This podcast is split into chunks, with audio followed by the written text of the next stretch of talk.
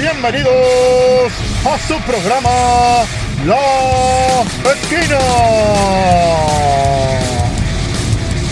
Con su conductor, Máscara Mágica. Y su compañero en la artimaña, el animal nocturno. ¡Arrancamos!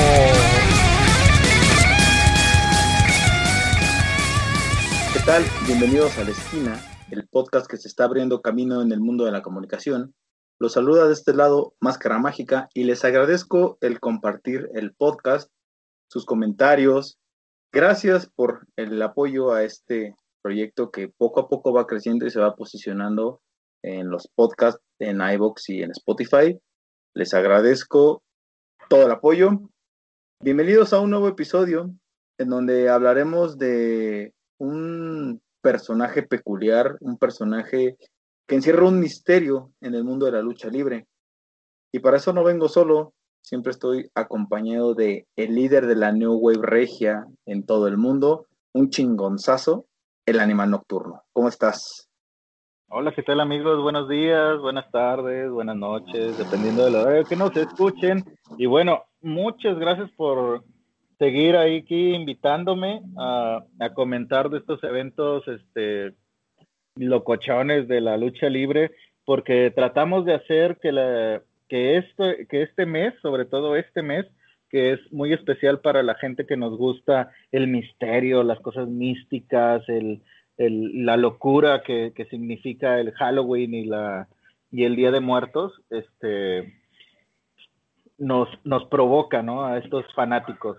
El, la locura que es este, los muertos, la locura que son los asesinatos, la locura que es el, lo, que, lo que nos provoca ¿no? a todos estos que nos, que nos gusta, el fanatismo que nos gusta a los, a los, a los locochones que nos gusta escuchar, a los, a, a los, los, las teorías, las, las cosas este, místicas que, que envuelven a, a, este deporte que es muy bonito y que, como lo, lo, comentábamos en el episodio antepasado, que hablábamos del, del, de la lucha libre como tal, de cómo es este, vivirlo de niño, vivirlo de adolescente, vivirlo ahorita, más allá de eso, envuelven partes oscuras de la lucha libre. Y este tema en, en particular creo que es, es muy apasionante muchas gracias por invitarme otra vez a, a, seguir en este, en este proyecto que está muy padre, que está muy inteligente, que está muy aventurado sobre este mundo de la lucha libre y que, y que en verdad, en verdad estamos, estamos, este tema es muy apasionante porque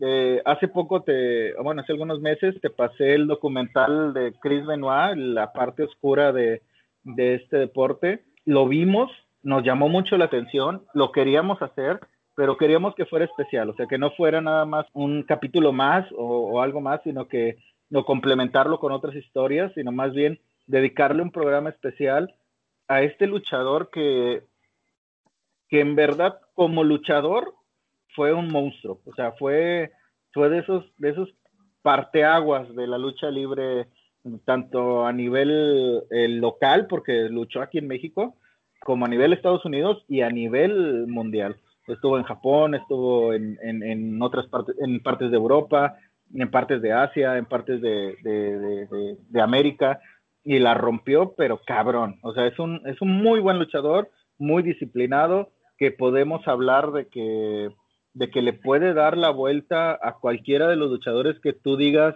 este es un buen luchador, bueno, este cabrón lo doblegaba. O sea, es, eh, fue campeón, fue campeón mundial en, en la WWE, fue campeón en, en Japón y que en verdad tenía movimientos y cosas que a pesar de su estatura, de su peso, eran de gente grande, de gente poderosa, fuerte. Y bueno, este, pues empezamos con Chris Benoit, ¿no?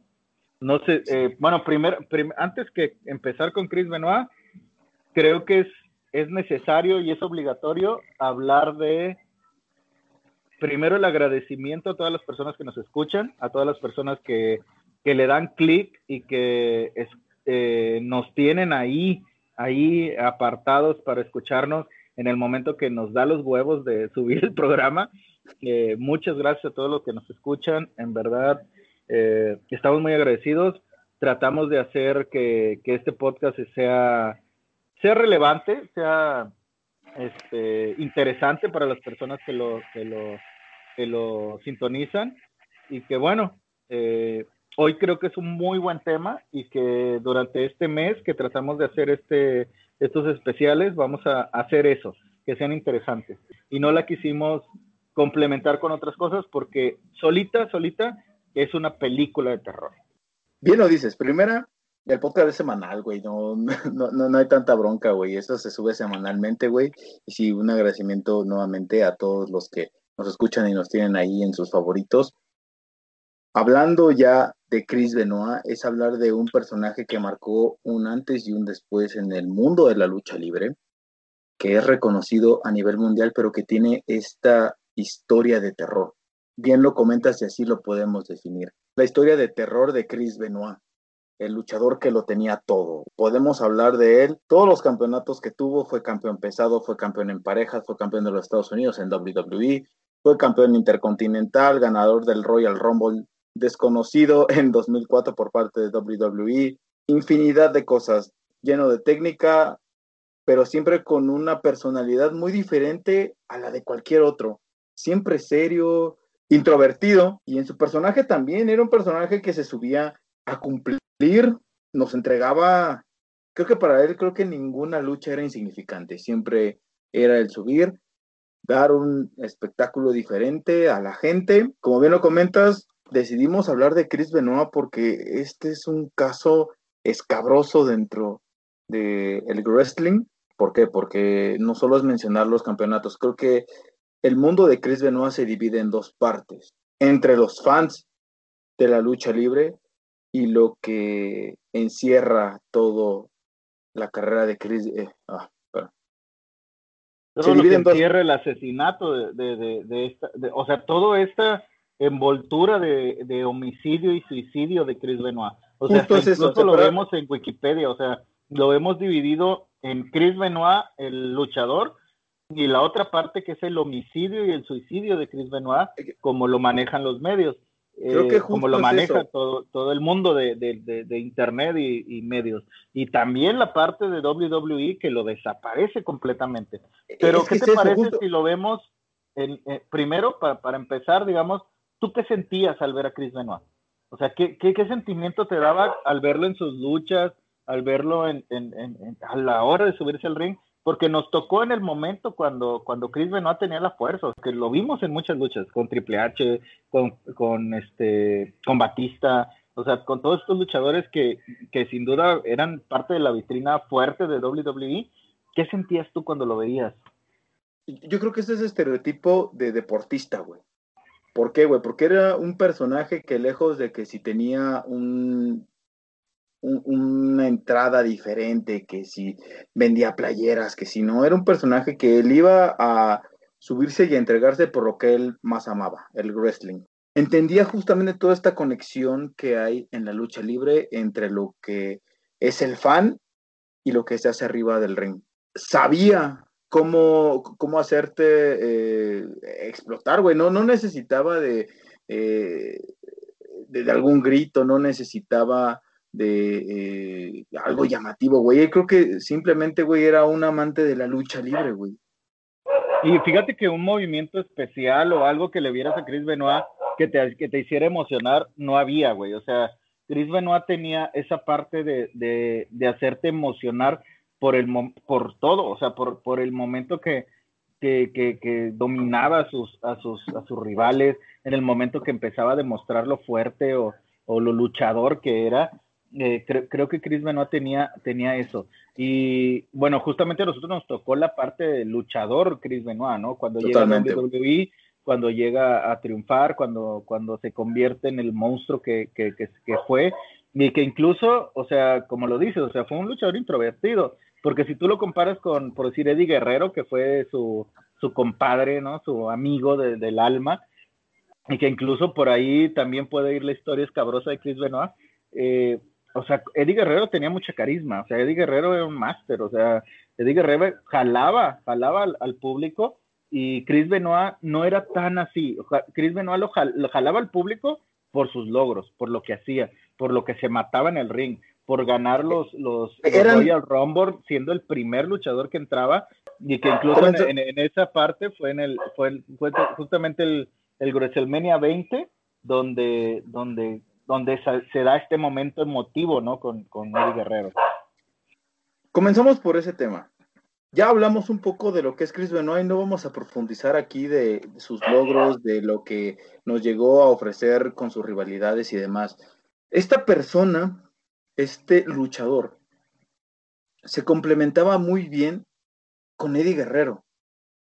Eran totalmente una pieza de rompecabezas. Afines. Ajá, no hay, no hay otra definición.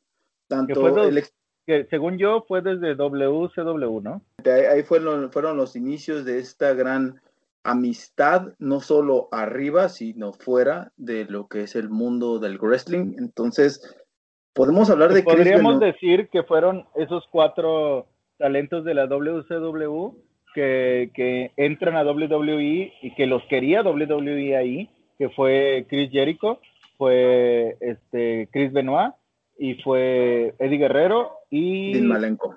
Y Dean Malenko, ¿no? Fueron ellos cuatro los que empezaron a emocionar a la gente en WWE de decir, esos cabrones son los que la rompen en WCW, los queremos en WWE. Eh, ellos cuatro son los parteaguas, ¿no? De esa parte de los de los de media pluma, ¿no? Que entraban a WWE y empezaban a romper ese ese tabú de los mastodontes que estaban, ¿no? le podemos llamar este Mindcard que se integraba a la WWE, que comenzaba a tomar relevancia. Comenzando eh, o siguiendo el camino, en el documental de Vice fue en el que nos basamos para comenzar esta historia de terror de Chris Benoit. Ya Y que empezamos justamente a investigar, porque no solo fue ver el documental, porque pues hablar del documental pues es muy bueno. La verdad es que Vice hace muy buenos documentales. Vice tiene esta parte de... esta parte diferente, ¿no? Del calzón, ¿no? O sea, salirse del calzón. La verdad es que cuando estuvimos trabajando en Record, justamente cuando Vice eh, nos contactó en, cuando estábamos en Record, era entender, ¿no? ¿Qué era Vice? Cuando empezamos a ver lo que hacían ellos, eh, en verdad era muy interesante y era muy bueno. Y, y, y después pues fuimos viendo lo que hacían en deportes y era este, salirse de la parte de lo que todos hablan, ¿no? Todos hablan de su carrera, de esto, del otro, y va y se sale. O sea, dice, a ver, ¿qué es lo más relevante? ¿Qué es lo que quiere ver la gente?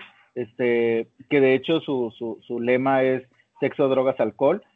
Y justamente Vice rompe todo eso para, para, para, para que nosotros como espectadores, como usuarios, veamos algo diferente. Y justo en este documental de, de Chris Benoit tiene eso. O sea, hablan con, con el hijo de Chris Benoit, con, con, con, el, con su cuñada, con, este, con gente muy cercana, Chavo Guerrero, Chris Jericho. O sea, hablan con, con ellos para que comenten cómo era Chris Benoit como persona y como luchador, ¿no? Hablar en esa parte. Y justo tú decías algo de Chris Jericho, ¿no? De, que, que, hablaba él de Chris Benoit, ¿no?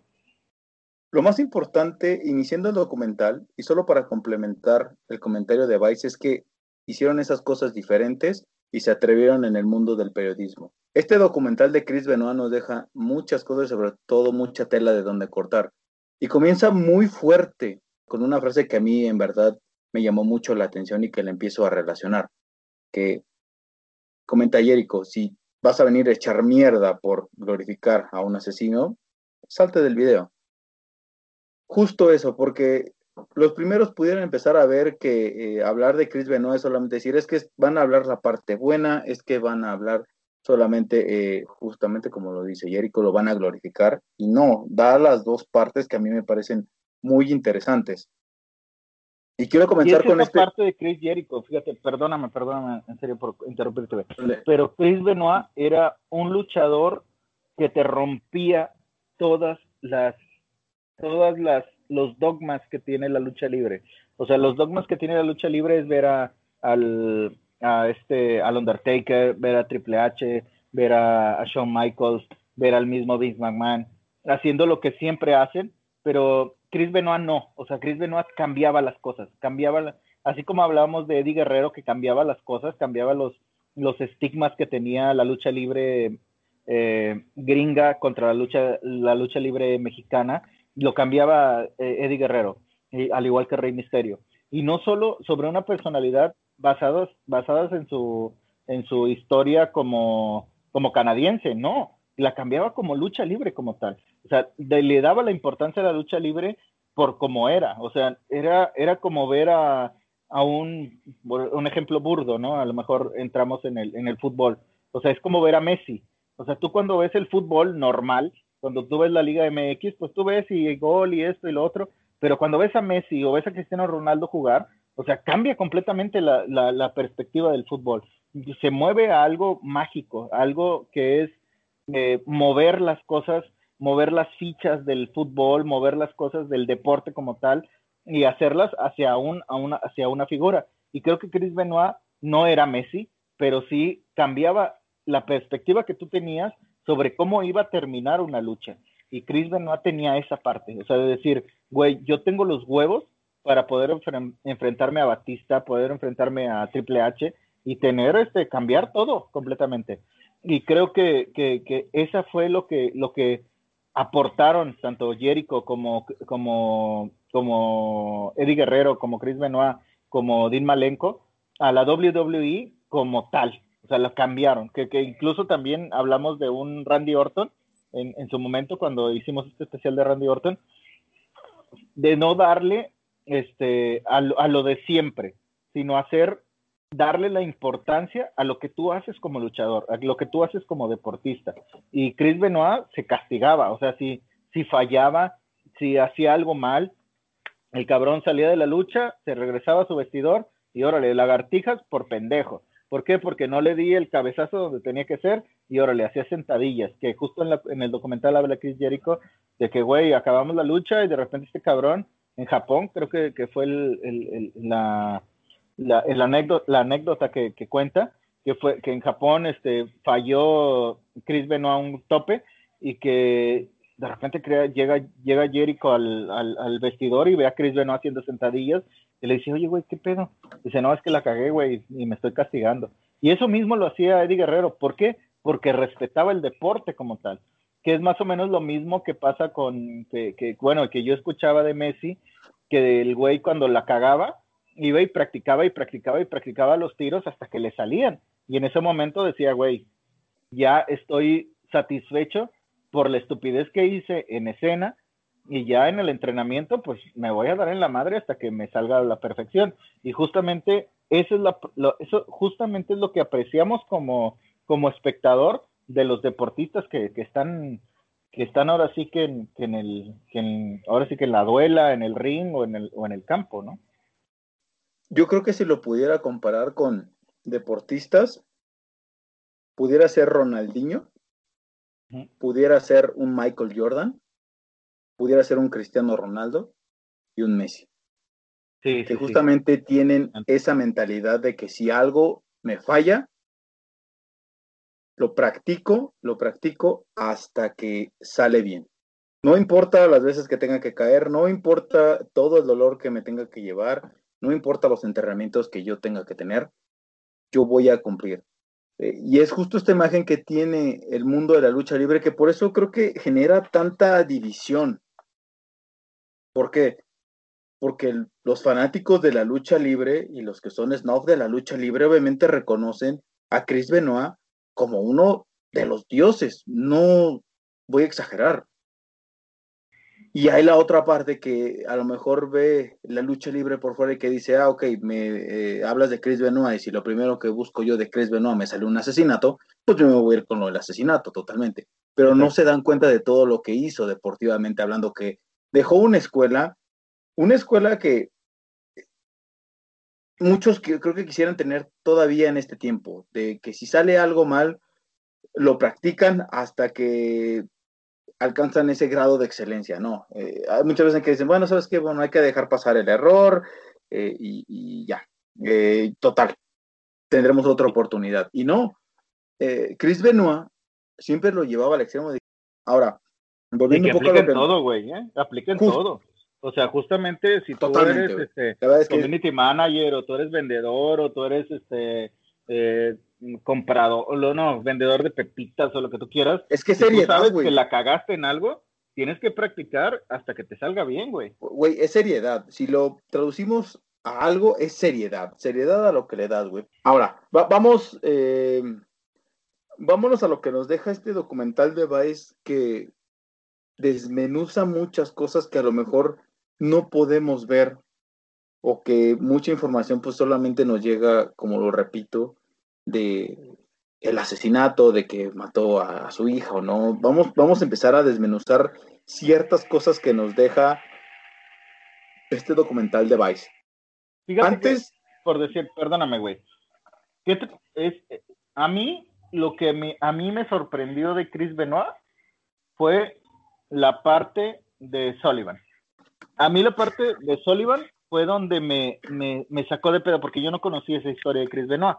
O sea, ah, digo, yo, este, como, te decía, yo empecé pues con la lucha libre mexicana. Yo no sabía de la lucha libre gringa hasta que empezó este auge de, la lucha libre eh, norteamericana. Eh, eh, esta parte de, Chris Benoit con Nancy, con su, con su esposa.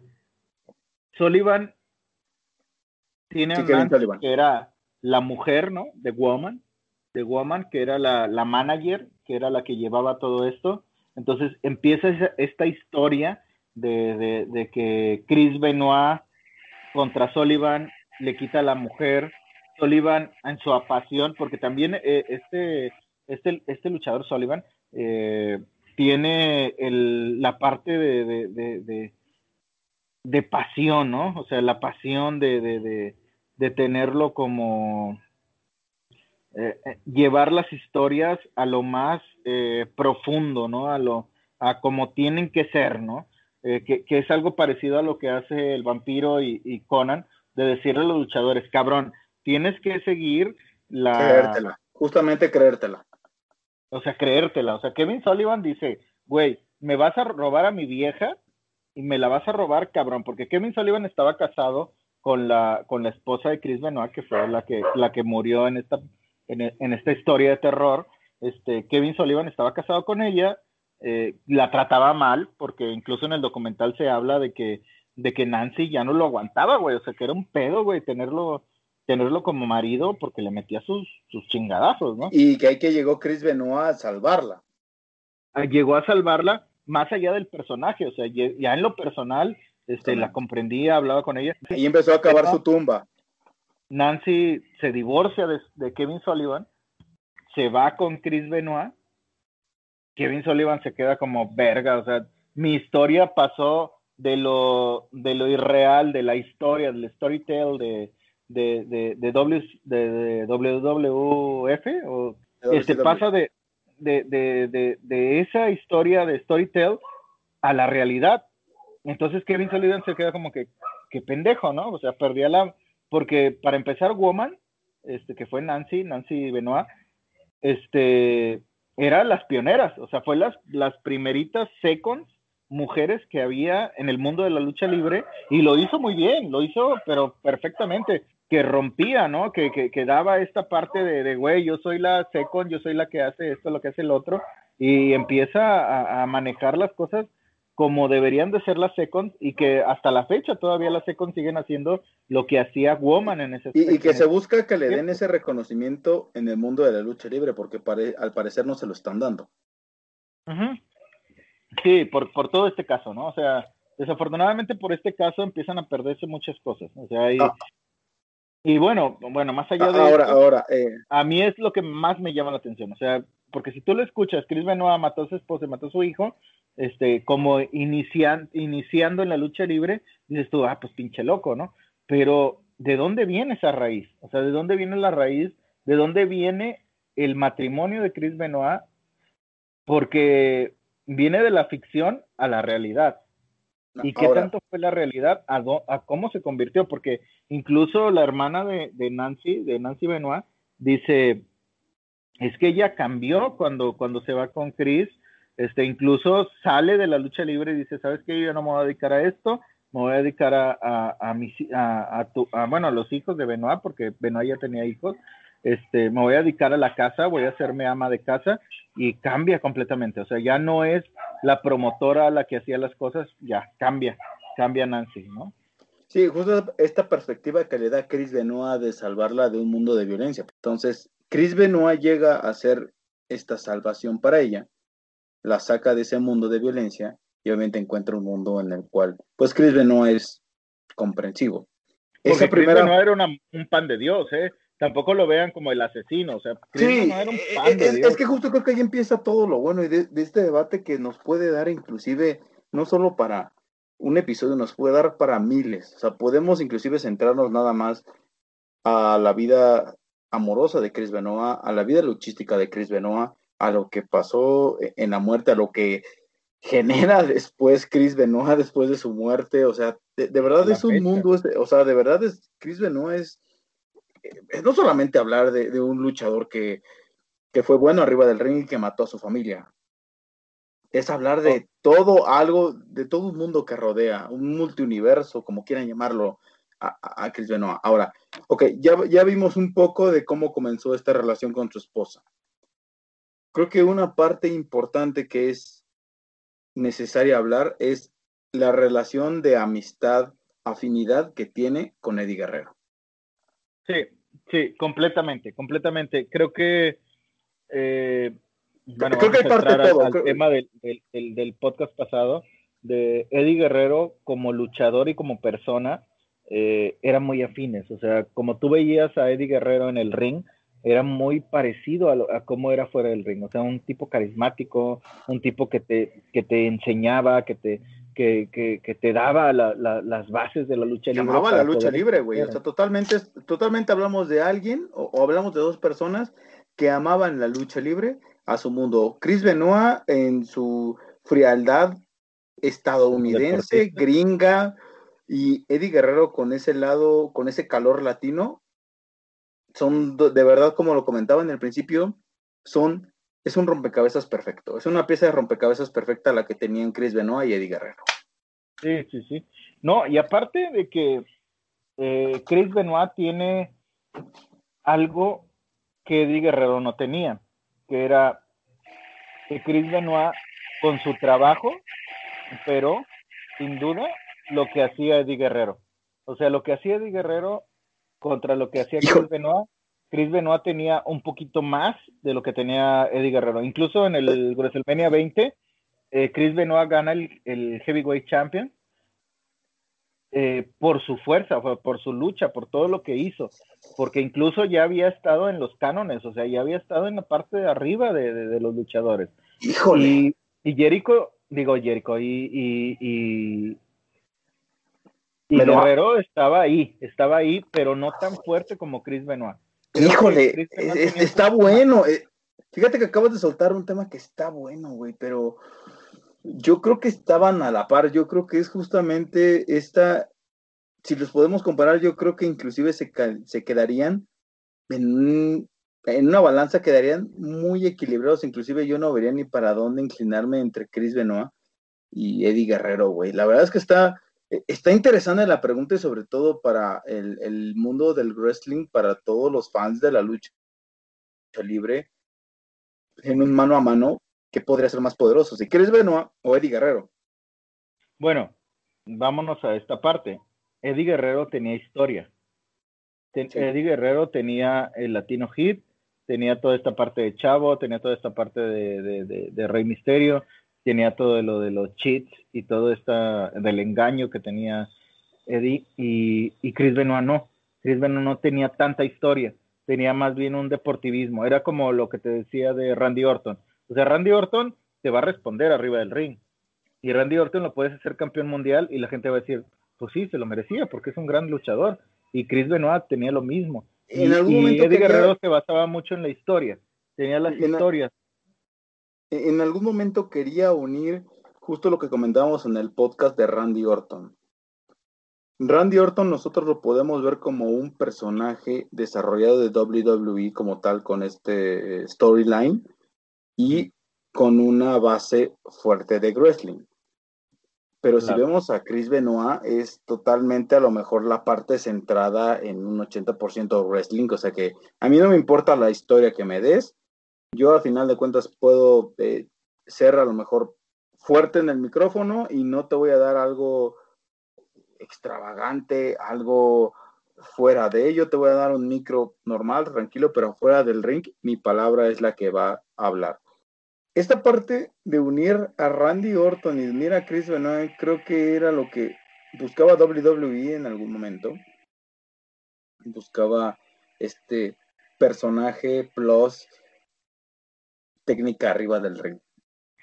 Y bueno, ¿qué te parece si abrimos una cerveza? Porque señores, estamos tomándonos una chelita, güey, para este, este, este especialito que estamos haciendo Chris Benoit.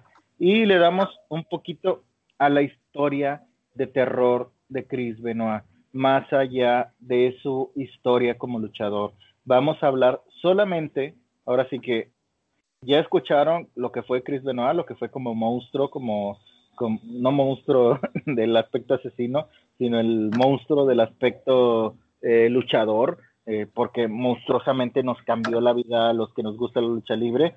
Vamos a hablar de lo que pasó ese día. Ese día, ese día, el 24 de junio, este luchador, como dice la investigación que hubo alrededor de este suceso, el, 20, el es, eh, primero, el día viernes, asesina a su esposa Nancy, la ahorca, le, la, la, amarra de pies y muñecas, de ahí la, la asfixia. Según el, el, fiscal del lugar donde vivía Chris Benoit, eh, que es en el condado de Fayette, después, al siguiente día, el sábado, este, asesina a su hijo, eh, que lo mata también de asfixia. Previamente, según las investigaciones, le da algunos este, fármacos y después lo asfixia. Y el domingo, que es Chris Benoit, que es cuando se tiene que presentar en, el evento de, de Vengeance, él se suicida, se suicida en, el, en la parte del gimnasio que, que tenía en su casa y bueno, dentro de toda esta escena de terror hay varios puntos que, es, que deja pasajes de la Biblia en, la, en la cama de Nancy, deja pasajes de la Biblia en la, en la cama de su hijo, de su hijo David, y, él se, se, mata el día domingo.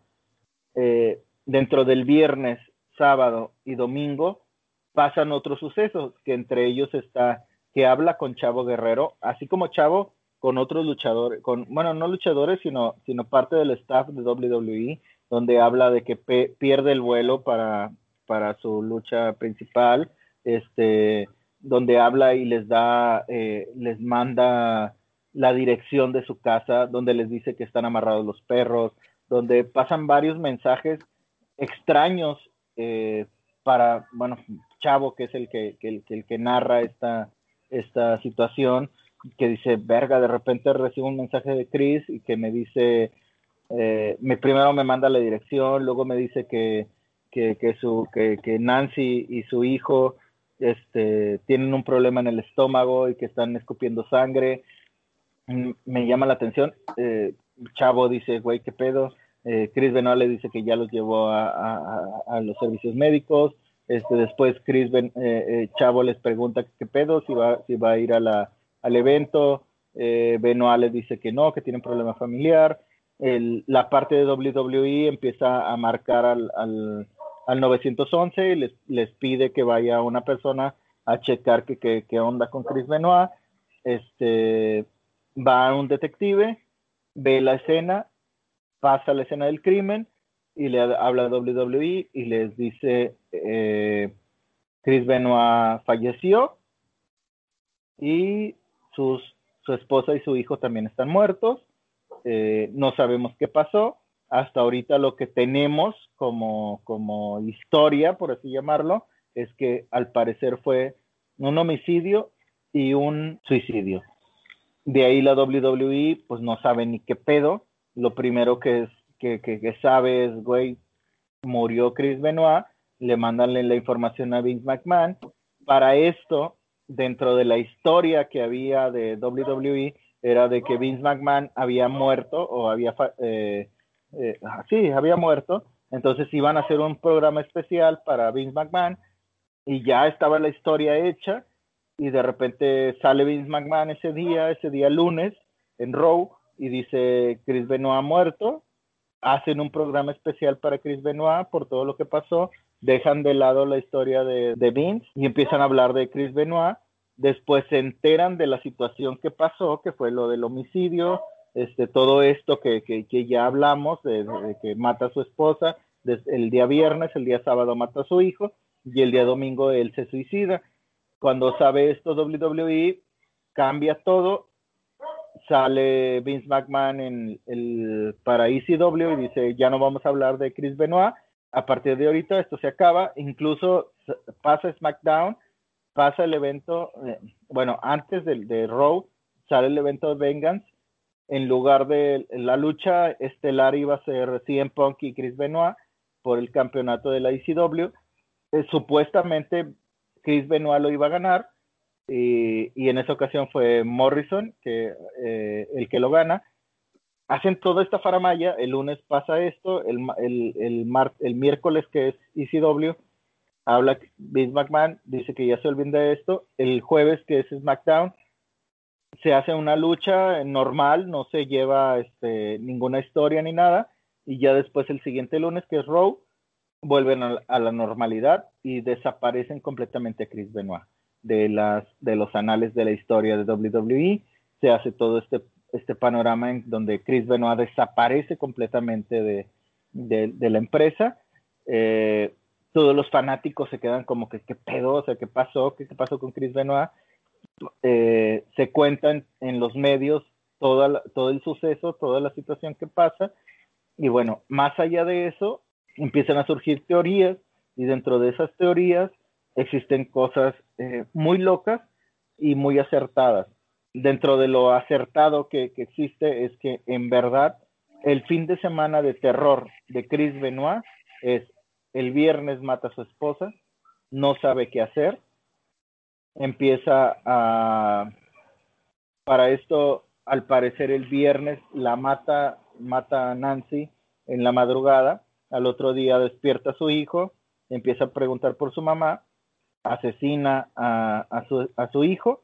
Después de eso, pues él empieza a arrepentirse porque hay incluso búsquedas en internet donde empieza a buscar versículos en la Biblia de que cómo puedo revivir a un muerto, cómo puedo esto, este, cómo me puedo matar, cómo me puedo estrangular sin sufrir, cosas por el estilo que terminan el domingo en el suicidio de Chris Benoit. Entonces, ¿qué es lo que pasó? ¿Qué es lo que sucedió? Solo la policía eh, da esta versión de que, el que les acabo de platicar. Y bueno, termina todo esto en un montón de preguntas. En el qué pasó, qué pasó en realidad, qué, en, qué, en qué estamos eh, parados con esta situación, porque WWE dice yo ya no hablo de esto. Eh, incluso en el documental de Vice fue, yo no sé qué sucedió, yo no sé qué es lo que esto, esto es lo que me dice la policía, esto es lo que me dice la, empresa, esto es lo que me dice este, ciertas personas. Eh, empiezan a surgir teorías, empiezan a surgir cosas, pero esto tardó, tardó, tardó mucho y, ese, y esa tardía respuesta de las autoridades su, eh, provoca que la, que la, gente empieza a, hacer teorías sobre lo que pasó. Incluso se habla de un asesinato y que en realidad Chris Benoit no los mató, sino que alguien, que alguien externo los mató y que se, se inventó todo este pedo. Eh, se empiezan a hacer muchas teorías. Empieza a pasar algo que fue sin duda un fin de semana de terror, algo que si lo tomara Stephen King, si lo tomara este, cualquiera de todos estos locos que inventan historias de, asesinatos y cosas, si lo tomara de la realidad a la fantasía, todas las fantasías que tú me digas que me expliquen, superó, superó completamente. Una persona, un luchador profesional que estaba en la cúspide de las cosas, convirtió esto en un terror completo. Nunca te puedes imaginar que mates a tu esposa, que mates a tu hijo. Lo sobre todo que convivas con él, güey. Eh, Para partir de esto, ahora, ahora, a partir de esto es partir desde antes de comenzar en el 13 de noviembre, solo complementando un poco el comentario es lo, que se comenta en este fin de semana de terror de junio, del 22 al 24 de junio, es que primero mata a su esposa, después todavía Chris Benoit se baña con su hijo, todavía convive con él, después lo mata y después se mata él. Ahora, comenzando, creo que lo primero es hablar del 13 de noviembre de 2005. La gente se preguntará, ¿y eso por qué? Porque fue la muerte de Eddie Guerrero, uno de sus mejores amigos, uno de sus entrañables compadres, en el cual, como lo documentan en Vice, Chris Benoit lloró, comentan Pero que lloró perdidamente. O sea, porque incluso Chavo dice, yo cuando, cuando yo me entero de la muerte de, de, Eddie, yo voy, lo abrazo, lo trato de, de, reanimar. Después de eso le habla. Se mueren sus brazos, te mueren los brazos de Chavo Guerrero, Eddie. Chavo Guerrero. Y, y le, le habla a Chris Benoit y le dice, oye, güey, pues. Es... Ah, para esto, Chris le habla y le dice, oye, güey, ¿qué pedo, güey? ¿Por qué no han venido al gimnasio, güey? Ya los estoy esperando. Y Chavo, pues. Totalmente iban a pagar. Eddie, Eddie acaba de morir. Y dice Eddie, yo nunca había escuchado un grito tan desgarrador. Es que es, que es eso, güey. Ahí es donde quiero hacer énfasis, güey. Creo que muchas de las cosas que yo he leído sobre Chris Benoit y sobre Eddie Guerrero es el momento en el que muere y que todos mencionan que es un grito desgarrador, güey, que no se lo explican, que inclusive es algo que viene desde el alma, güey, algo que creo que ni tú ni yo y que poca gente podría comprender cuando se nos desprende algo que es tal vez de nosotros, esa, esa sinergia, esa eh, ser tan afines y que de repente no lo tengas, que la vida en cualquier momento puede ser tan efímera y que pues Chris Benoit no estaba preparado para la muerte de Eddie Guerrero, sobre todo porque tan complicado, güey, porque, bueno, ah, en lo personal, bueno, creo que, bueno, nuestros, nuestros usuarios no lo conocen, pero eh, cuando eh, en lo personal pasa lo de lo de Panchi, nuestro compañero, este, pues teníamos como medio, sabíamos, ¿no? Y incluso habíamos hablado con él, pero a mí cuando me comunican la situación de que había fallecido, o sea, güey, yo cierro la oficina y mi alma muere. Es que es eso. Mi alma muere y es esa parte donde dices tú, verga, o sea, mi amigo, mi mejor amigo, falleció. Entonces, es, eso. Tu, alma muere. Pero en Chris, en Chris Benoit, cuando pasa lo de, lo de Eddie Guerrero, él en su energía, en su fuerza, dice, no mames, o sea, incluso eh, Chavo dice, nunca había escuchado, no, un no tan fuerte, tan, tan del alma, que te retumba, güey, totalmente. Hasta incluso él, que murió en sus brazos, dice, verga, o sea, yo nunca imaginé que, fuera a ser así, ¿no? Creo, que es justo el, acercamiento a la muerte que tiene. Y aquí es donde yo quiero dar mi comentario. Es esta importancia de la salud mental. Y sobre todo que, ok, e, e, este fue un tema de desprendimiento y que mucha gente creo que incluso te puedo decir que la mayoría de la población no está preparada para perder algo. Llámese una persona por, por suicidio, llámese una persona por un rompimiento de pareja, güey. Creo que cada quien vive un luto de manera distinta, güey. Y a lo mejor nosotros no lo llegamos a comprender, no llegamos a comprender esa magnitud, güey. Por eso es que mucha gente dice, ok, ¿sabes qué? Se murió mi perro. ¿Sabes qué, güey? Para mí es un dolor inmenso y la verdad es que pues no puede conmigo porque fueron la carga emocional que tenía mi perro era, e, e, era brutal y, no me puedo reponer de esa pérdida. Hay gente que no se puede reponer de una pérdida de una relación, de, una persona que era su esposa, que sea su novia, que sea su pareja, no se puede reponer. Eh, hay gente que no se puede reponer, por supuesto, de una muerte. Y no quiero decir con esto que, eh, eh, con esto quiero decir que hay que darle la importancia a la, salud mental y creo que es un punto fundamental en la vida de Chris Benoit que no se le dio. ¿Por qué? ¿Y sabes algo? ¿sabes algo? Perdóname que te interrumpa. Dale. ¿Sabes algo que dijo la hermana de Nancy Benoit? Que dijo, es que Chris, antes de la muerte de Eddie, ya había este, fallecido eh, un amigo de él, un luchador que también era amigo de él, y que el mismo Chris le dijo a ella, le dijo, es que yo, o sea, murió este cabrón, yo ya la verdad, yo ya no puedo soportar que mueran más No amigos estaba, míos. no estaba emocionalmente preparado. Es el punto. Y, Entonces, y qué bueno que lo mencionas. Su mejor amigo, güey, o sea, su mejor amigo, o sea, fuera de que, bueno, este güey fue mi amigo, pero no era tan cercano. Este Eddie Guerrero es- era su, su compadre, güey, Ah, Ok, ahí justo creo que es, hermano. es un buen contexto el cual mencionas. Es un buen contexto el cual mencionas y en el cual creo que en esos tiempos no se le hacía tanto, eh, eh, no se le tenía tanta carga a una cuestión de una salud mental. ¿Por qué?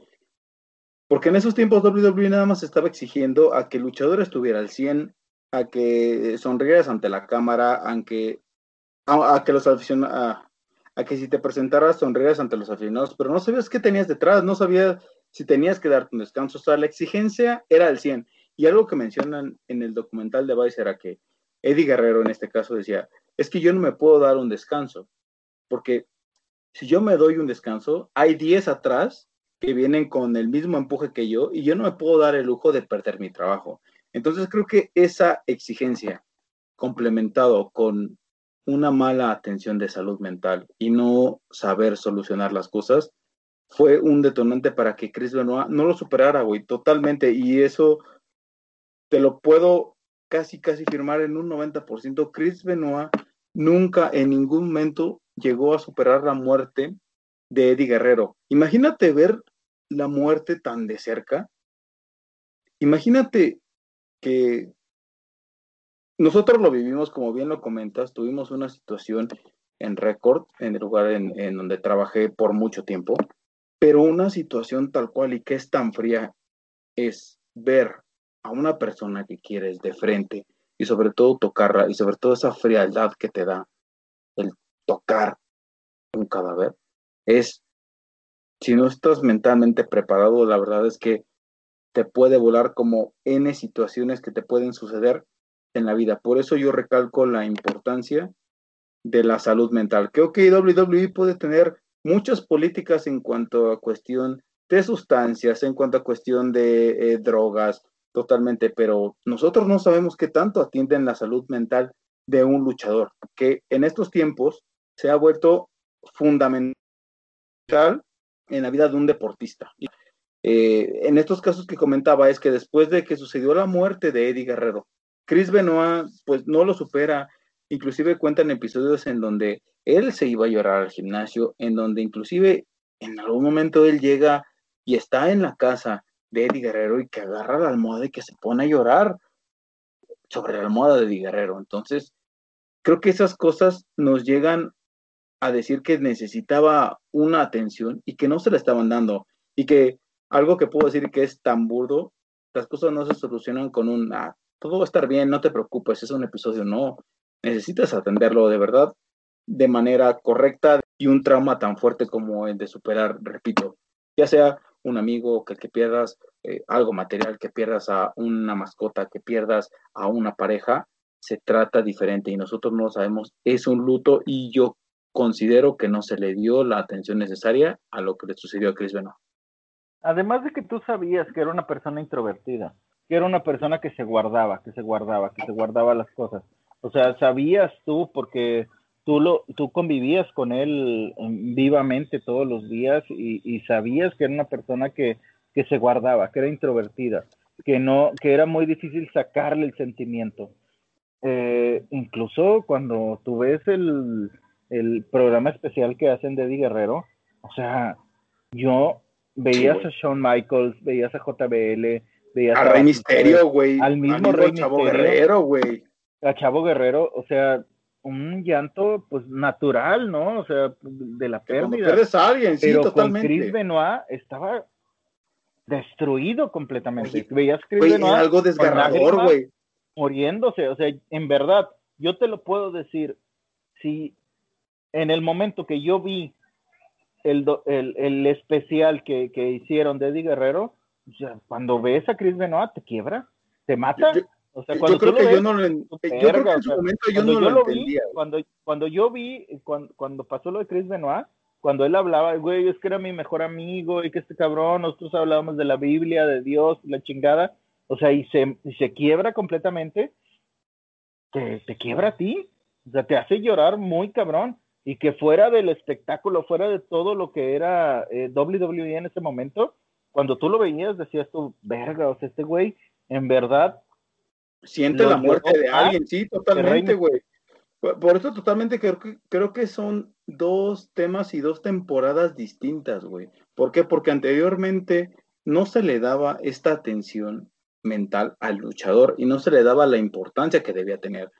Creo que una de las partes fundamentales del documental de Vice, lejos de que si Chris Benoit, eh, con todos estos topes que tuvo, eh, padeció algún tema en la cabeza o, el CTA que, que le mencionan, si tuvo algo, güey, yo creo que va más allá de eso, porque no tuvo una buena atención mental, psicológica, con un terapeuta. Eh, por eso es que es, tan diferente. O sea, eh, aquí quiero hacer un comentario. hay mucha gente que defiende a Chris Benoit con este tema del CTA. Inclusive Paul Heyman, uno de los genios de la lucha libre a nivel estadounidense y conocido a nivel mundial, hace un comentario en donde dice, si tú me vas a venir a defender a Chris Benoit por el tema de CTA, ni siquiera vengas con un argumento.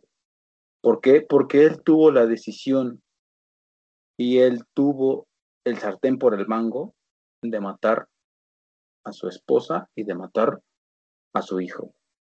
Como luchador, tú yo puedo hablar lo que quieras, güey. Arriba del ring ha sido de las mejores personas con las cuales yo he convivido ha sido de las mejores personas con las cuales yo he podido trabajar, pero no me vengas a mí a decir que el CTA es algún justificante para matar, a, para asesinar a dos personas. Entonces, eh, creo que va más allá de los daños cerebrales que yo no descarto, porque totalmente, güey, hemos visto también infinidad de documentales con no solo gente de la lucha libre, sino con deportistas, eh, sino con gente del fútbol americano, que igual ha fallecido, que prestan su cerebro para que los científicos lo examinen y que vean qué fue lo que, qué daños cerebrales puede haber y que si en verdad se, hay, un daño, hay, un daño en el cerebro y que esto puede ocasionar ciertas conductas totalmente, güey. Pero no, y fíjate que, fíjate que la encefalo, eh, encefalopatía traumática crónica, que es el ETC, que es de lo que hablas tú justamente, este, habla, bueno, en, en, en la cuestión de los, de los jugadores de fútbol americana, de, de, fútbol americano, este, incluso se hizo una película con Will Smith donde, donde justamente muchos este, jugadores se suicidan, o sea, porque pierden, pierden esa parte del cerebro y... La, misma noción, güey, justamente, creo que eso es lo que pudo llegar Chris Benoit, que en algún momento perdió la noción de lo que él era y combinado con algo que no se trató, repito, a nivel emocional, psicológico de la pérdida de un amigo, pues a lo mejor dijo, en, eh, combinado con muchas cosas, porque aquí nos podemos detener y hay muchas teorías en donde se menciona que la relación que tenía Chris Benoit con su esposa ya no era tan buena y que se iban a divorciar. Y que inclusive a lo mejor el mismo Chris Benoit que pensaba que ya no iba a ser tan bueno arriba del ring o tantos anabólicos que ya le habían afectado pues la cuestión emocional porque algo algo que te tengo que decir es si tú consumes un anabólico te cambia totalmente el sistema hormonal y que lo pudo haber alterado y que en algún momento te vas o sea te hace tener conductas agresivas. Eh, sí, porque incluso se hablaba de, senilidad, o sea, de que se le iba el pedo, ¿no? sí, eh, eh, es eso. En algún momento el consumo de anabólicos, y si tú no los consumes de manera controlada, sí te puede llegar a ti a afectar una cuestión hormonal y sentimental, ¿sabes? O sea, cambia. Sí, sí hay, sí hay algo que cambia dentro de tu sistema emocional, psicológico, sí, por supuesto que te, que te altera. Pudo haber hecho. que, fíjate que es una combinación muy grande, güey. O sea, eh, tan solo vamos a, vamos a, a, plantearlo de esta manera. O sea, tú como ahorita que nos estás escuchando, imagínate tú, estás en tu, en tu trabajo, se muere tu mejor amigo, después de eso tienes un tiempo de luto, tu esposa no está contigo porque en el documental se, Vicky Guerrero justamente dice es que cuando fallece Eddie yo me llevo a Nancy y a Chris a vivir a mi casa este dentro de la casa de Eddie Guerrero dice dice Vicky que, que, Chris iba al cuarto de Eddie y estaba llorando ahí en su almohada y, decía que el, que el olor de, de Eddie Guerrero y todo eso Después Nancy se queda de qué pedo, qué pedo con este cabrón. Eh, pasa un tiempo, eh, después pasa lo de que se quieren separar justamente Nancy de, de Chris por toda esta situación de que, eh, Benoit empieza a, a, tomar anabólicos, empieza a tomar drogas, empieza a alcoholizarse de más. Nancy ya está en un punto de que, güey, ya no, ya no estamos bien después pasa esta situación de que cambia la religión, eh, empieza a cambiar la perspectiva de, de, Benoit, eh, empieza a platicar con Nancy, se van a vivir a su casa, están bien hasta cierto punto, eh, quizás su misma esposa le dice, ¿sabes qué? Pues ya, ya hasta aquí llegamos porque ya no te aguanto, ya, ya no hay la, la chispa que nos llevaba a ser unas personas este, pareja, ya no nos lleva a ser una pareja, después este por la presión de todo, porque más allá de lo familiar, porque pues eh, imagínate, o sea, en lo personal ya perdiste un amigo, tu esposa se quiere separar de ti y tú estás en la cúspide de tu carrera y en tu carrera te exigen ser el mejor y ser el más grande y vas a ganar un campeonato y vas a ganar otro campeonato y vas a ganar otro campeonato y de repente no te sientes autosuficiente. ¿Por qué? Porque siempre has buscado la perfección y la perfección no está en lo personal, no está en lo familiar, no está en lo, en lo profesional, explotas. Ese último comentario que acabas de decir es muy importante, güey. De, de, verdad creo que es la parte esta en que no eres tan autosuficiente, te puede llegar a matar, güey. Y eso de verdad, güey, es un comentario sublime y es un comentario grandioso, güey, deben de aprender a ser autosuficientes en todo lo que hagan ahora. Y, saber respetar los momentos, o sea, saber respetar. Es que es difícil, güey. O sea, yo sé, que, yo sé que es muy complicado, pero tiene que ver mucho con el apoyo que tengas dentro de cada una de las cosas. A lo mejor en lo familiar no tienes el apoyo, a lo mejor en lo profesional no tienes el apoyo, a lo mejor en lo personal no tienes el apoyo, pero siempre buscas algo. Y la empresa que está contigo o la empresa que te respalda tiene que tener tiene que saber, tiene que tener esa afinidad de saber que una persona está mal por alguna situación que, surgió. O sea, siempre tienes que estar al pendiente de esta parte. ¿Por qué? Porque si en lo personal no rindes, si en lo familiar no rindes, pues en lo, en lo profesional tienes que buscar que esa persona siga rindiendo. Y si a lo mejor no está rindiendo, pues tú en lo personal debes decir, ¿sabes qué, cabrón? A ver, tengo que tomar un respiro en mi vida. Y voltear a ver quién me puede ayudar. Si no me puede ayudar mi mamá, pues buscar un psicólogo. Si no me puede ayudar mi jefe, pues tengo que buscar un psicólogo. ¿Pero es eso, no me puede ayudar mis hermanos, mis amigos, mi novia, mi, ni lo que sea, pues tengo que buscar algo. Y tenemos que romper todos esos dogmas, esos dogmas de que el, el psicólogo solo es para los loquitos, o el psiquiatra es solo para los loquitos. O sea, romper completamente ese dogma. ¿Por qué? Porque pueden surgir situaciones, no solo como la de Chris Benoit, sino un suicidio. Un simple Totalmente, güey, tota-, totalmente. Y es a donde voy yo y donde tienes toda la razón, güey. Por mucho tiempo creo que se llegó a romantizar todo este entorno en donde, ¿sabes qué, güey? No, yo lo hago solo y, o yo me suicido, güey. Y totalmente la atención mental y por eso creo que algo que yo les puedo decir y les puedo compartir no solo a nivel deportista, güey, algo que eh, a nivel personal, creo que deben de tener un buen complemento, ya sea... Eh, la gente debe de tener un... Eh, si, practicas deporte, debes de tener un buen coach, no solo que te entrenes, sino también un buen coach a nivel mental, güey. ¿Por qué? Porque si te suceden cosas como, la que, como las que le sucedió a Chris Benoit, no las vas a superar tan fácil, güey. No todos somos o no todos estamos hechos de la misma, de, no todos estamos hechos de la misma fuerza mental, güey. No, es como, es, como lo que. Cada persona es un mundo, sí. güey.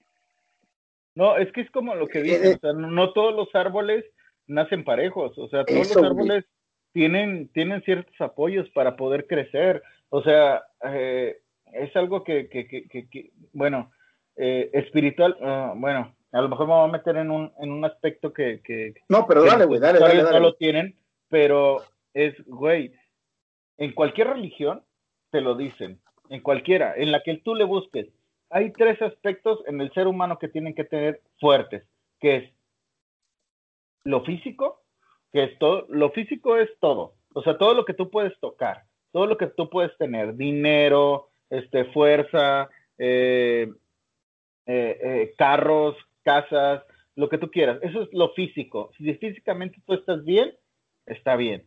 Después viene, después de lo físico, viene lo mental. Si tú mentalmente estás bien, poder soportar lo físico mentalmente, estás genial. Pero después de eso viene lo espiritual. Y dentro de esas tres cosas son, son la base incluso de, de, muchos, de muchos sabios que han existido. Buda, Salomón, Cristo, Krishna, eh, el que tú me, del que tú me encuentres. son las tres cosas, es lo físico, mental y espiritual. Si tú las tres cosas las tienes no fuertes, equilibradas, ya tienes la vida hecha. Y Chris Benoit no lo tenía. Espiritualmente a lo mejor estaba bien, pero físicamente se lo estaba llevando a la verga. Y, nos vamos a dogmas que güey, nos vamos a dogmas que han estado establecidos desde los noventas, güey. O sea, si vemos, eh, Chris Benoit era un luchador, era un luchador, pues, de, de, los noventas, güey, que al final de cuentas en los noventas, ¿qué mentalidad era? Güey, eh, los que van con el psicólogo están locos, güey. Era toda esa mentalidad que se tenía y a lo mejor, pues por este tener miedo a hablarlo con alguien más.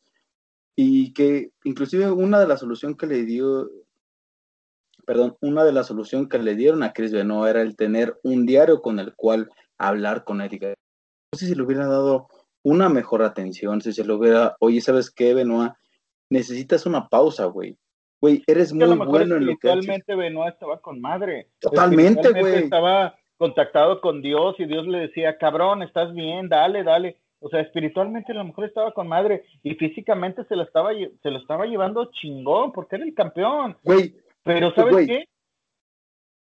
Psicológicamente se lo estaba llevando a la verga, güey. Ah, ah, güey, güey, mira, güey, y algo que te voy a compartir como aficionado de la lucha libre, güey, es a mí lo primero que me cagó de la muerte de Chris Benoit era no haber disfrutado esa lucha con CM Punk, güey. ¿Por qué, güey? Porque eran dos generaciones, güey. Sí, sí, sí. Güey, a mí como fan de lucha libre, que no me vengan aquí a mamar cualquier gente, güey. Era el luchador de los noventas, güey, contra un luchador que venía empujando fuerte, güey, contra un luchador que lo que la gente diga y mame, güey, es un luchador que marcó época en WWE, güey. Y eran dos generaciones y era un choque de titanes brutal, güey. Era un dream match, güey. claro, eso, Fue lo, eso fue lo y lo mató, cabrón. Y lo mató algo que no tenían ni siquiera que ver, porque yo lo, lo, lo, lo, lo leí en los, en los comentarios, no tenía que ver ni con lo espiritual, cabrón ni siquiera con su pedo del, del, del, cristianismo, de todo este pedo que se metió. Lo mató algo que... Su pedo era mental. Güey, lo mató algo. lo mató. Cabrón, el no atender. Lo los tabús.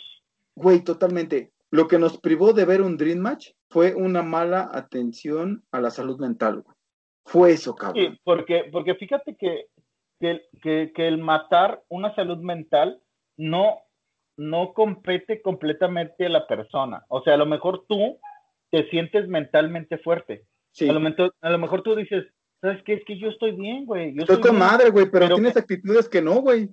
Pero exactamente, o sea, tus actitudes las ven otras personas, las ve tu familia, las ve tus compañeros de trabajo, las ven tus amigos, las ves tus compadres, las ven tus, tus hijos, güey. Y tus hijos o tus hermanos o tus primos o tus amigos o tus jefes o lo que tú quieras, lo tienen que ver y decirte, güey, ¿sabes qué? Te voy a recomendar este cabrón. O sabes qué, güey, ve con el psicólogo, güey. Estás obligado a ir con un psicólogo, güey. Descánsate dos semanas, güey.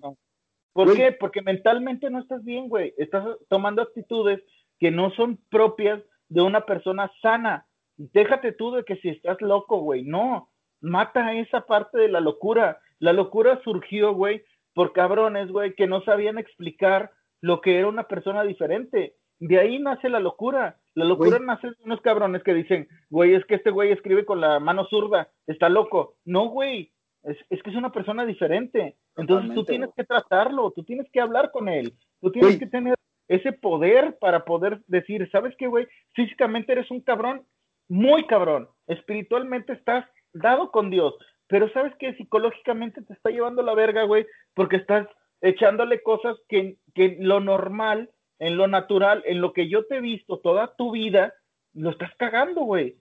Y me gustaría cerrarlo, güey, con este comentario. Nosotros vivimos en carne propia lo que era una exigencia al 100 y las consecuencias que puede llegar a tener el que te exijas al 100, güey, y que no estés preparado en todos los aspectos, güey. ¿Por qué? Porque a nosotros no solo nos quitó un compañero de trabajo, güey, nos quitó un amigo, güey. Sí, claro. Así, güey. Y con eso quiero, quiero cerrar este tema, güey, porque creo que sigue para nosotros siendo a lo mejor algo que seguimos trayendo, güey, que para nosotros los que lo vivimos y el círculo del cual lo, pasamos, güey, fue algo, fue algo complicado, porque yo la verdad es que creo que dentro de toda mi vida, güey, nunca llegué yo a imaginar o a creer que en algún momento iba a perder algún compañero de trabajo, a un gran amigo de trabajo, güey. Creo que eso fue lo que una exigencia al 100, güey, en algún momento tienes que parar. En algún momento tienes que decir, güey, ya forcé la máquina. Y aunque vengan 10 güeyes o 30 güeyes atrás de mí empujando fuerte, si yo sé que soy bueno, tengo que saber tomarme una pausa y decir, güey, la necesito mentalmente. ¿Por qué? Porque si no voy a tronar, güey. ¿Por qué? Porque también sabemos que mentalmente, güey, te desgastas. Eh, mentalmente, ahora, no solamente puede llegar a un caso de suicidio, güey, te puede llegar a provocar enfermedades, güey, y te puede llegar a dar fuerte, te puede llegar a dar un cáncer, güey, te puede llegar eh, a afectar mentalmente como un tema de locura, te puede llegar a afectar totalmente en, algún tema de, eh, de, variarte en el, mundo siquiera en el que estás, de convivir con, con, con las personas, güey, te puede llevar a otro mundo, güey volviendo un poco a, lo que fue la, la, trágica historia de Chris Benoit, yo sí quiero hacer una pausa y hablar un poco de lo que veía Chris Benoit, porque no, yo no quiero eh, tildarlo de inocente, yo no quiero tildarlo de que tampoco fue una persona que a lo mejor tuvo una decisión o no, güey, pero estas pequeñas cosas que a veces nos entrega la policía, que nos entregan, el que mencionan que el, su último historial de Wikipedia, había dos cosas, una de cómo tornarse el cuello de manera fácil y dos,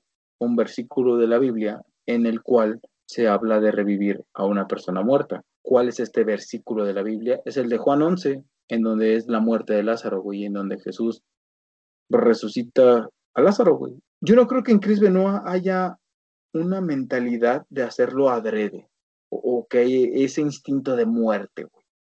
Pese a que se menciona en el documental que después de lo de Eddie Guerrero se empezó a acercar a mucha gente que tenía experiencias como de muerte, como de secuestro, como de, cosas como muy, nos pudieran parecer extrañas, güey.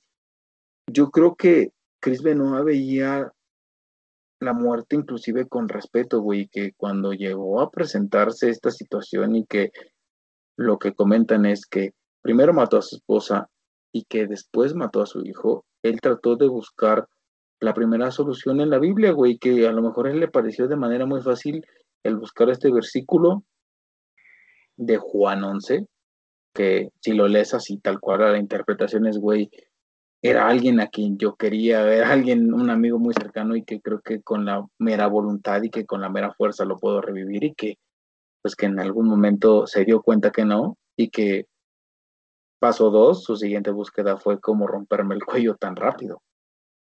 Fíjate que, que eh, eh, bueno, en esa parte de, del cristianismo, del catolicismo, yo, pues yo soy una persona, bueno, tú me conoces, yo soy una persona medio, medio espiritual en ese, en, ese caso. Eh, y yo he escuchado de, bueno, mucha gente. Y una cosa que recuerdo mucho de un padre, de un, de un sacerdote, que, de un vicario justamente, que decía, no tomen lo que dice la Biblia literal. La Biblia está escrita sobre las épocas que ocurrían las cosas y muchas cosas son paradojas. O sea, muchas cosas son lo que creías. O sea, Jesús cuando revive a Lázaro es revivir no a la persona. Obviamente. De manera física, sí, güey. A lo mejor Jesucristo lo revivió, a lo mejor en la historia fantástica lo revivió y la chingada. Pero no, o sea, es revivir todas las cosas buenas que te dejó Lázaro para poder sustentarlo en una persona y decir, voy a hacer lo mismo que este cabrón. Este perdón. ¿Por qué fue tan bueno? Por esto, por esto, por esto, por esto. Bueno, voy a ser parecido a él. ¿Por qué? Porque hizo las cosas tan correctas como para merecer ser resucitado. O sea, yo no sé si la Biblia este, es completamente real, porque pues, no, o sea, son, son historias que sucedieron hace dos, más de dos mil años. O sea, entiéndalo, no es literal, son historias que tienen que ver con lo personal, en lo que tú tienes que entender. A lo mejor Chris Benoit espiritualmente decía, pues que si Jesús pudo revivir a esto, pues yo soy tan buen pedo como Jesús y voy a revivir a mi esposo y a mi hijo. Y es decir, güey, a ver, güey, bájale dos rayitas. Jesús lo hizo por esto, por esto, por lo otro. Güey, tú no vas a revivir a tu hijo, tú no vas a revivir a tu esposa. Ya la cagaste, güey. Imagínate en esta paranoia, güey, que te puede generar el tema de consumo de drogas, que después no caes en cuenta de que mataste a tu esposa, que mataste a tu hijo, güey, que en esta paranoia dices, güey, no soy tan malo. Yo a final de cuentas creo que soy pues, un dios, un dios de la lucha libre, así me considera todos los fans, así me considera el público, y es justamente, y vuelvo y recalco, es la importancia de la salud mental y el saberse ubicar en dónde estás. Y que no lo tuvo Chris Benoit, que dijo, güey, a mí se me hace tan fácil decir, güey, entre toda esta paranoia, lo primero que busco es este versículo de, ah, en la Biblia había algo, güey. No, pues, Jesús, sí, güey, así totalmente, si nos basamos en esta teoría y en lo que nos manejan los medios, así lo vio Chris Benoit, güey. Pero miren, ya para culminar esta parte, es yo de mi parte les puedo decir, es estén bien, siempre estén bien o equilibrados, física, mental y espiritualmente. Si ustedes no creen en Dios, si ustedes no creen en el catolicismo, si ustedes no creen en Buda, no creen en Krishna, no creen en Alá, no creen en lo que tú quieras, no pasa nada. Simple tengan espiritualmente, estén bien. Mentalmente, estén bien y físicamente estén bien. Si ustedes saben equilibrar esa parte, ya chingaron. Su vida solo llévenla por el camino, por el camino, por el camino. No hay ni la espiritualidad completa, ni hay la física completa, ni la mentalidad completa. Simplemente tienen que equilibrar las cosas. Y eso se lo dicen cualquier religión en la que ustedes practiquen, en la que ustedes crean la que satanismo, sea, satanismo, sea cristianismo, lo que lo que ustedes quieran, güey. La que ustedes crean, siempre van a tener esas tres partes, esas tres cosas. Si ustedes la saben equilibrar, ya chingaron. Si no saben equilibrarla, acérquense, acérquense a personas, acérquense a personas que les puedan ayudar en lo físico, ayudar en lo mental y ayudar en lo espiritual. Y, que eso es lo que tuvieron, güey. pues chinguen a su madre, güey. Traten de equilibrarla, güey. Equilibrarla. Es, la única manera. Es la única manera. ¿Por qué? Porque este mundo es una mierda.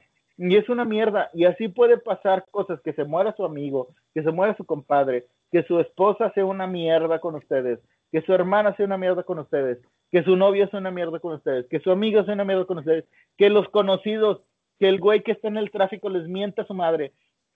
Todos son una mierda, pero si ustedes saben equilibrar esas tres cosas, las mierdas que tienen alrededor pueden ser una flor de loto. Por eso es eso, güey. La flor de loto, nacer en un pantano. Y esa parte es la que ustedes tienen que tener, amigos. E, y bueno, eso, eso es lo que yo les puedo decir en lo personal. Nunca estamos preparados para algo que les puedo decir a todos los que nos escuchan y que sean porque creo que eh, este podcast también surge a partir de que no, no solo es que sea yo un aficionado a la lucha libre y que yo lo vea pues fuera de, yo también fui una persona que practicó deporte, fui una persona que sabe lo que significa el dolor, la frustración de perder, eh, la alegría de ganar. Entonces, es saberse ocupar en lo mental y, saber a quiénes tienes, saber el cómo llevarte, saber el, el, cómo llevas esta vida de deportista, qué tanto te da para arriba, qué tanto te da para abajo, cómo te manejas y que si en algún momento sabes que estás perdiendo tú el balón y, y, que no tienes el control, decir, güey, necesito atención y que como vuelvo al mismo punto, en ciertos momentos de, a lo mejor cronológicos del mundo, no estaba tan, no estábamos tan preparados para agarrar y para decir, güey, necesito ir a un psicólogo. ¿Por qué? Porque totalmente hay gente que dice, güey, es que ir al psicólogo es gente de locos y es totalmente lo opuesto, güey. La gente que tiene algún problema es la que menos se atiende, güey. O sea, eso es una cuestión tanto de asesinos seriales, tanto de gente que tiene múltiples personalidades, güey, es gente que no acepta que necesita ir a un psicólogo. Es gente que es la primera que agarra y dice, güey, no tengo ningún problema, como los, como los son los alcohólicos anónimos, güey, tienes un problema de alcoholismo. No, güey, no, no tengo ningún problema, güey. El primer paso en el mundo del doble A es la aceptación y creo que también aquí viene en el mundo de pues algún problema mental, güey, que no sabemos que nos llegue a afectar, güey. Güey, alguien perdió algo material y, puede ser un dolor inmenso, güey, y hay que comprenderlo, güey, y hay que darle, eh, si nosotros no tenemos esa atención, decirle, güey, a lo mejor yo eh, entre, todo lo que lo que puedo darte, yo ya no, yo ya no creo puedo darte esa atención, güey, creo que ya necesitas a alguien más que te ayude a sobrellevar ese dolor, esa pena, güey. Es que creo que el luto, el luto, amigos, los que nos escuchan, los que todavía se quedaron a de que estos güeyes están divagando. Pues que está bien bueno este pedo. Es que el luto no solamente es de una persona que muere, es, algo, que muere dentro de ti. Puede ser una planta, puede ser una mascota, puede ser un carro, puede ser una carrera, puede ser un, un trabajo, puede ser una novia, puede ser un amigo. O sea, el luto tiene que ver con algo que pierdes dentro de ti. Dentro de ti, cualquier cosa, cualquier cosa que te inspire a hacer algo bueno, si esa cosa se muere, es un luto y ese luto lo tienes que sobrellevar. Y a lo mejor mucha gente no va a necesitar un psicólogo. Va a necesitar a su familia, y hay gente que necesita una peda, güey. Una peda, güey. Güey, hay gente que necesita Un güey que, te acerques al table, güey. de que te vayas con la teibolera y le cuentes, güey, es que me está llevando la verga porque mi jefe me trata de la chingada. O porque se murió mi perro, porque se murió mi planta, güey. Mi jardín o la chingada. Y fuiste con, con Luna Bella, güey, y le dijiste, güey, te estaba enseñando las chiches en lo que tú estabas llorando, güey. Pero, güey, eso es lo que tú necesitas. Sí, ah, güey, güey. E, a lo mejor no es una semana, no es un día, es un mes, tres meses, lo que tú quieras, güey, un año, güey. Pero es un luto que tienes que llevar. Y, también tienes que, darte cuenta, güey. Estar completamente en paz y completamente seguro que ya puedes seguir con tu vida. Y creo que eso es la parte que le faltó a Chris Benoit. En la parte de decir, güey, ya superé mi luto, ahora sí vamos a echarnos chingadas. Ahora sí, vamos. Y que no tuvo. Y no lo tuvo, güey. No tuvo luto, no tuvo esta. No tuvo esta... Se murió Eddie Guerrero, güey. Y a las siguientes dos semanas, güey, ya estaba. Este, tenía que ir a una gira europea, güey.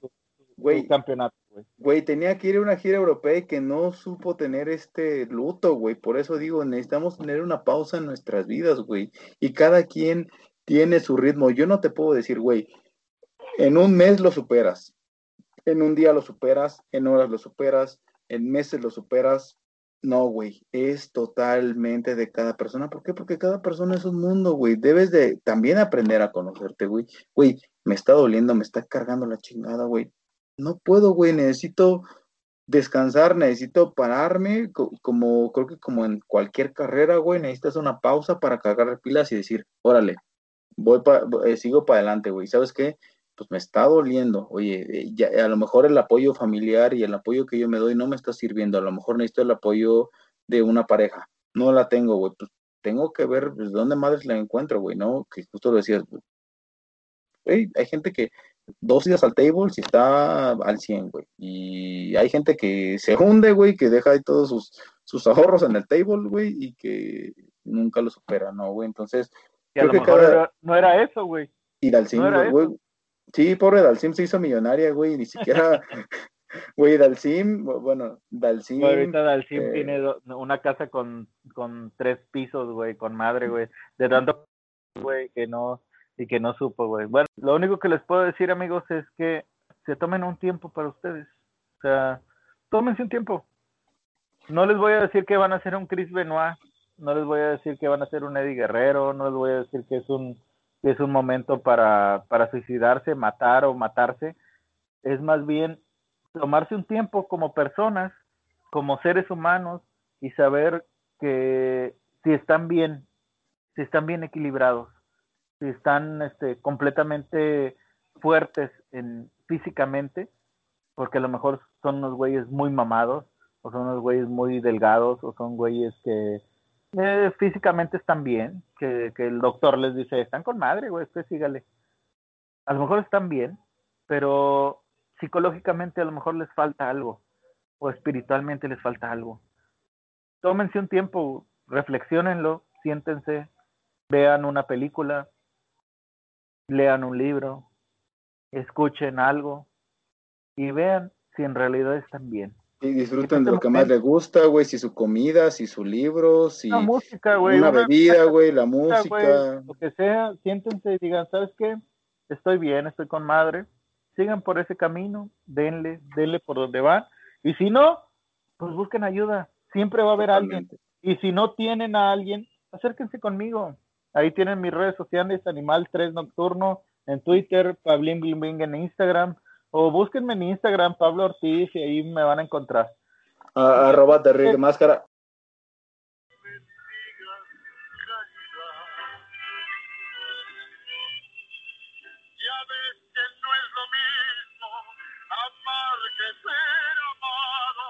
Maldito corazón.